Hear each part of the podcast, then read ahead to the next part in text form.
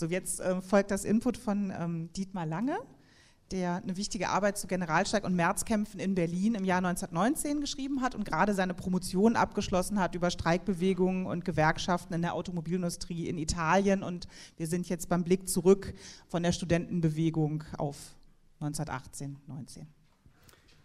Ja, vielen Dank. Ähm, ja, Rüdiger Rachtmann hat in äh, dem Sinn jetzt eigentlich auch schon einen guten Übergang halt äh, zu meinem Vortrag gemacht. Ich werde nämlich versuchen, äh, eine Brücke von der historischen Forschung in den 1960er Jahren zu den politischen Debatten um 1968 zu schlagen und die Reflexion der Novemberrevolution darin zu verorten. Und ein Bindeglied zwischen der historischen Forschung und der politischen Debatte war eben die Diskussion um die Räte, auf die ich mich dann jetzt auch in meinem Vortrag konzentrieren werde. Zu Beginn will ich aber jetzt äh, nochmal einen Blick in das Jahr 1968 werfen, in dem ja auch das 50-jährige Jubiläum der Novemberrevolution begangen wurde. Das Jahr erlebte publizistisch einen regelrechten Revolutionsboom. Es erschienen eine Reihe von Quellen und Dokumentensammlungen, Erinnerungsberichte von Zeitzeugen und Serien in Tages- und Wochenzeitungen. Eine Gruppe Kieler Historiker kam in einer Auswertung dieser Veröffentlichung zu der Feststellung, bei der Bewertung der Revolution der öffentlichen Meinung habe sich, und das ist jetzt ein Zitat, eine Öffnung nach links vollzogen, die für 1918 die verpasste Chance eines dritten Weges postuliert und danach fragt, welche Chancen ein freiheitlicher Sozialismus zwischen bürgerlicher Demokratie und dem Leninschen Modell im November und Dezember 1918 tatsächlich gehabt hat. Eine tiefgreifende Umgestaltung der gesellschaftspolitischen Machtstruktur Deutschlands, so Karl Dietrich Bracher.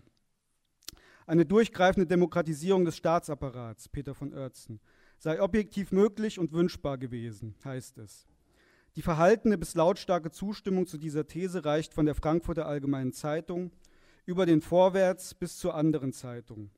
Die Zielsetzungen der unabhängigen Sozialisten haben in diesem Zusammenhang eine Aufwertung erfahren. Die Rätebewegung erscheint als ungenutztes Instrument durchgreifender Demokratisierung aller gesellschaftlichen Bereiche. Und selbst eine führende Figur des Spartakusbundes wie Rosa Luxemburg findet ein Interesse, das von sympathisierendem Wohlwollen bis zu unverhüllter Bewunderung reicht. Und die Kieler Historiker fügen da noch hinzu, äh, dass sie da einen Zusammenhang zur außerparlamentarischen Opposition und äh, zu einer allgemeinen Parlamentsverdrossenheit nach drei Jahren großer Koalition sehen. Aber zu den Voraussetzungen dieser erstaunlichen, also aus heutiger Sicht erstaunlichen öffentlichen Rezeption gehört auch die lange Vorarbeit einer historischen Forschung, die zu einer Revision des Revolutionsbildes innerhalb der Geschichtswissenschaft in den vorangegangenen zehn Jahren geführt hatte. Noch zu Beginn der 1960er Jahre verstand man unter den Streitfragen der Novemberrevolution die Debatte darüber, ob die Abschaffung der Monarchie wirklich notwendig und unausweichlich gewesen sei. Oder auch äh, etwa über die damals so bezeichnete Dolchstoßthese. Das wird ja heute durchaus wieder aufgewärmt. Ähm, in den Revolutionsmonaten selbst wurde lediglich die Alternative zwischen einer bolschewistischen Diktatur nach russischem Muster und einer parlamentarischen Demokratie gesehen. Das Bündnis aus sozialdemokratischer Parteiführung und alten kaiserlichen Eliten in Heer und Verwaltung galt hingegen als unbedingt notwendig. Es gab aber auch in den 1950er Jahren schon andere Deutungen, zumeist Erinnerungen und Darstellungen von linken Dissidenten aus der Zwischenkriegszeit, also Arthur Rothenberg wurde ja schon genannt. Ähm, zu nennen wäre da auch noch Richard Müller, das war einer der revolutionären Obleute, der 1925 eine Darstellung der Novemberrevolution verfasst hatte und die in den 1960er Jahren dann auch sehr populär geworden ist. Also die hat vor allem viele Raubdrucke erlebt während der Zeit der Studentenbewegung. Ähm, dennoch ins Wanken geriet das herrschende Revolutionsbild erst, nachdem eine zumeist jüngere Historikergeneration sich daran gemacht hatte, quellengesättigte Studien zur Revolutionszeit vorzulegen. Der Fokus lag dabei auf der Rätebewegung der eigentlichen Trägerin der Revolution, womit auch die Aufmerksamkeit vom Agieren in den Spitzengremien von Staat und Parteien auf die politische Basis und sozial- und wirtschaftspolitische Fragestellungen gelenkt wurde. Im Grunde genommen kann man erst äh, eigentlich damit von einer ernsthaften Erforschung der Revolution äh, sprechen. Als Ergebnis wurde festgehalten, dass die Räte keineswegs bolschewistische Kampforganisationen gewesen waren.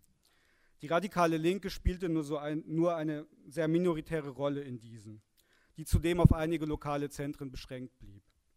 In ihrer überwältigenden Mehrheit standen die Räte zunächst der SPD nahe, die damit ein zuverlässiges Instrument für eine gesellschaftspolitische Umgestaltung in den Händen hielt, sie aber nicht genutzt hat. Zu erwähnen wäre diesbezüglich, also der Forschung, äh, vor allem die Pionierstudie von Eberhard Kolb, Arbeiterräte in der deutschen Innenpolitik von 1962. Kolb konzentrierte sich auf die politischen Räte zur Kontrolle der Verwaltung. Er sieht in ihnen das Verlangen breiter Bevölkerungskreise nach einer demokratischen Ausgestaltung der Republik am Werk und eine Ablehnung der alten Geheimratspolitik hinter verschlossenen Türen. Dabei wurden sie jedoch von der Regierung der Volksbeauftragten, insbesondere nach dem Ausscheiden der USPD-Mitglieder, ähm, nicht gefördert, sondern im Gegenteil behindert, indem sie ihre Befugnisse einschränkte und schließlich im Bündnis mit den kaiserlichen Beamten und Offizieren ihre Entmachtung vorantrieb. Die Radikalisierung der Rätebewegung ab Januar 1919 sah Kolb daher als eine Folge und nicht als Ursache der Bündnispolitik der SPD mit den kaiserlichen Eliten. Am weitesten in der Beurteilung der vorhandenen Möglichkeiten ging Peter von Oertzen in seiner 1963 publizierten Studie über die Betriebsräte in der Novemberrevolution. Diese Arbeit weist auch am stärksten einen Zusammenhang zu den politischen Diskussionen der damaligen Zeit auf, war sie doch von einem Politikwissenschaftler am linken Rand der Sozialdemokratie verfasst worden. Im Zentrum steht eine Untersuchung der wirtschaftlichen Rätebewegung und der Sozialisierungsentwürfe von 1918-19. Leitende Fragestellung ist die nach den Räten als Ausdrucksform des Klassenkampfes und ihren Möglichkeiten im Rahmen der damaligen sozioökonomischen Gesellschaftsstrukturen. Die wirtschaftlichen Räte, die nach dem November 1918 in den Betrieben entstanden sind, gelten ihm als Form der Selbstorganisation der Arbeiter am Arbeitsplatz.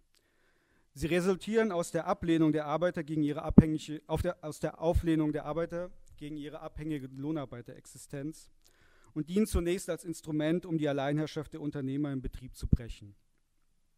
Schließlich drängen sie auch auf die Sozialisierung in Form einer proletarischen Selbstverwaltung der Betriebe und finden Eingang in die verschiedenen Sozialisierungsentwürfe, die zuvor lediglich eine Übernahme durch den Staat vorsahen. Wichtig ist dabei, dass die Räte als Organisationsform analysiert werden, die an den konkreten Lebensrealitäten wie dem Arbeitsplatz im Betrieb ansetzen und auf die aktive Beteiligung der Einzelnen ausgerichtet sind. Sie werden damit auch ähm, gegen Parteien und Gewerkschaften abgegrenzt, die die Arbeiter in ihrer Gesamtheit in den politischen Institutionen bzw. bei den Lohnverhandlungen auf dem Arbeitsmarkt repräsentieren, damit aber, damit aber auch losgelöst von den Arbeitern als Individuen agieren.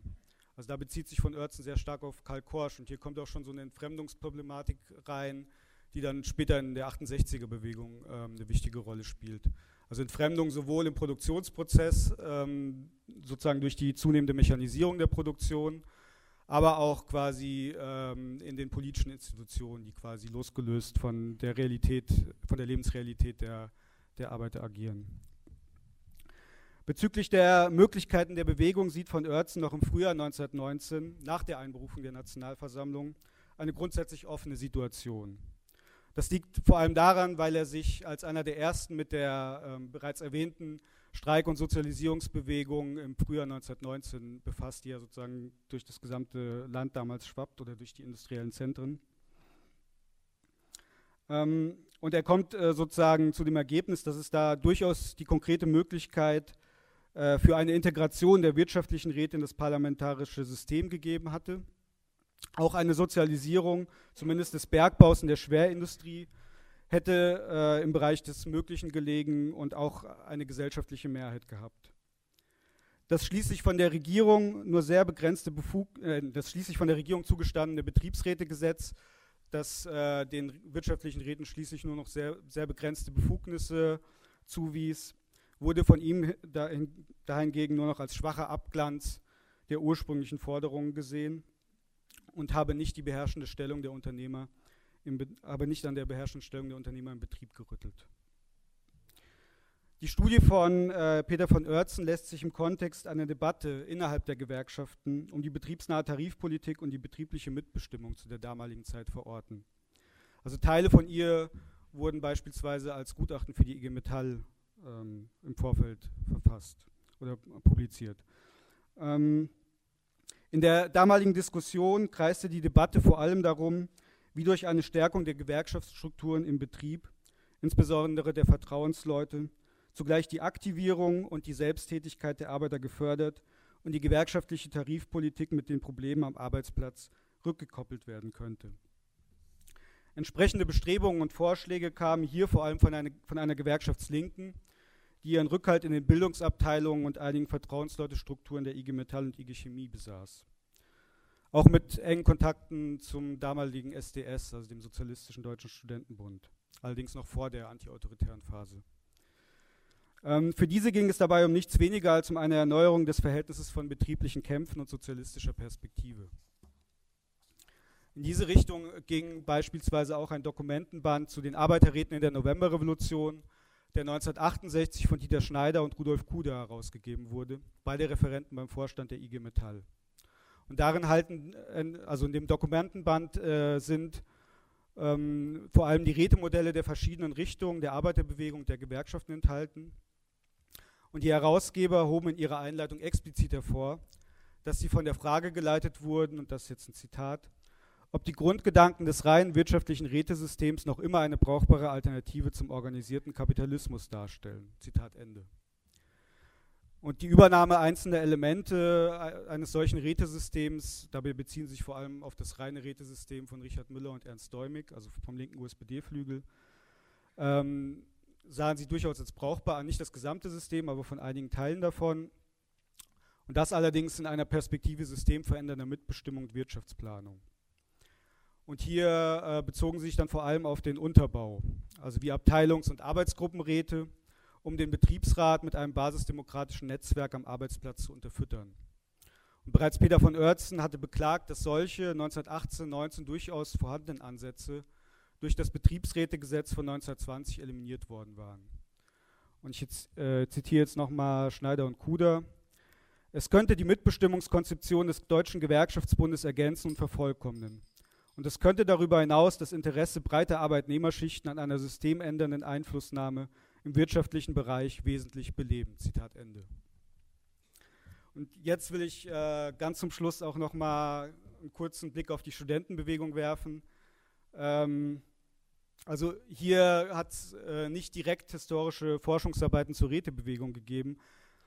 Ähm, allerdings die, äh, gab es durchaus eine Diskussion der bereits erwähnten Arbeiten und vor allem von älteren Schriften und auch Dokumenten, ähm, die auch eine größere Rolle in den Strategiedebatten in der Bewegung spielten. Und die Debatte war vor allem geprägt von der Suche nach alternativen Organisationsmodellen und Gesellschaftsentwürfen und der Rückgriff auf die verschütteten Traditionen der Arbeiterbewegung. Hierbei beschränkte sich die Rezeption, wie auch schon in der Gewerkschaftsdiskussion, keineswegs allein auf die Novemberrevolution. Also es wurde zumindest bis zur Pariser Kommune zurückgegangen. Teilweise auch äh, wurden neuere Modelle rezipiert, also vor allem in Italien und Frankreich. Allerdings spielte die Novemberrevolution dabei durchaus eine prominente Ro äh, Rolle. Ja. Der Fokus lag dabei auf der aktivierenden Funktion und der direkten Beteiligung an allen Entscheidungsprozessen in den Räten gegenüber einem Repräsentativsystem, das nur die passive Wahl zwischen vorab aufgestellten Kandidatenprogrammen kennt. Wichtig war daher die jederzeitige Abwählbarkeit der Delegierten in die nächsthöheren Gremien und die stärkere Gewichtung ihrer Ausführungs gegenüber der Entscheidungsfunktion. Und hinzu kam dann noch ein weiteres Element, das gegenüber 1918-19 neu war, nämlich die Rotation der Aufgaben. Erste Experimente wurden vor allem in der akademischen Selbstverwaltung gemacht, also etwa das so, so bezeichnete Berliner Modell für eine Reform des FU-AStA aber auch einigen, einigen lokalen Strukturen des SDS. Die Basiseinheiten waren allerdings nicht der Betrieb, sondern thematisch arbeitende Projektgruppen an den Universitäten und hier auch ähm, jetzt im Fall des AStA äh, die Institute und Fakultäten, die dann jeweils Delegierte in einen gemeinsamen Beirat oder, über, oder überregionale Gremien entsandten. Ab dem Sommer 1968 entwickelten sich daraus dann auch an einigen Orten lokal arbeitende Basisgruppen, die den Versuch der Studentenbewegung darstellten, sich in die Gesellschaft hinein auszubreiten und sich mit den subalternen Klassen in den Stadtteilen und Betrieben zu verbinden. Sie sollten die Keimform einer zukünftigen, auf den Räten basierenden Organisation der Gesellschaft sein. Mit der Auflösung des SDS bis 1970 zerfielen dann allerdings auch die Basisgruppen oder gingen in deren Nachfolgeorganisationen auf, also den diversen K- und Sponti-Gruppen. So, also ich will dann jetzt zum Schluss eigentlich nur noch festhalten, ähm, dass die Rätebewegung 1968 insbesondere auf die in ihr inhärenten Potenziale für einen alternativen Entwicklungspfad zwischen einer rein parlamentarischen Demokratie und einer Parteidiktatur nach sowjetischem Modell untersucht wurde. Der Bezug zu den zeitgenössischen politischen Debatten bestand vor allem darin, sie auf ihre Potenziale hin zu analysieren, die aktive Beteiligung an allen Entscheidungsprozessen und die Selbsttätigkeit der unteren Schichten zu fördern, sowie Machtmissbrauch, Hierarchiebildung und Bürokratisierung zu verhindern. Erhofft wurde sich dabei nicht nur einfach eine Demokratisierung bestehender Institutionen, sondern eine Aktivierung, heute würde man wahrscheinlich Empowerment sagen, breiter Bevölkerungskreise für eine Transformation der kapitalistischen Gesellschaft. Vielen Dank.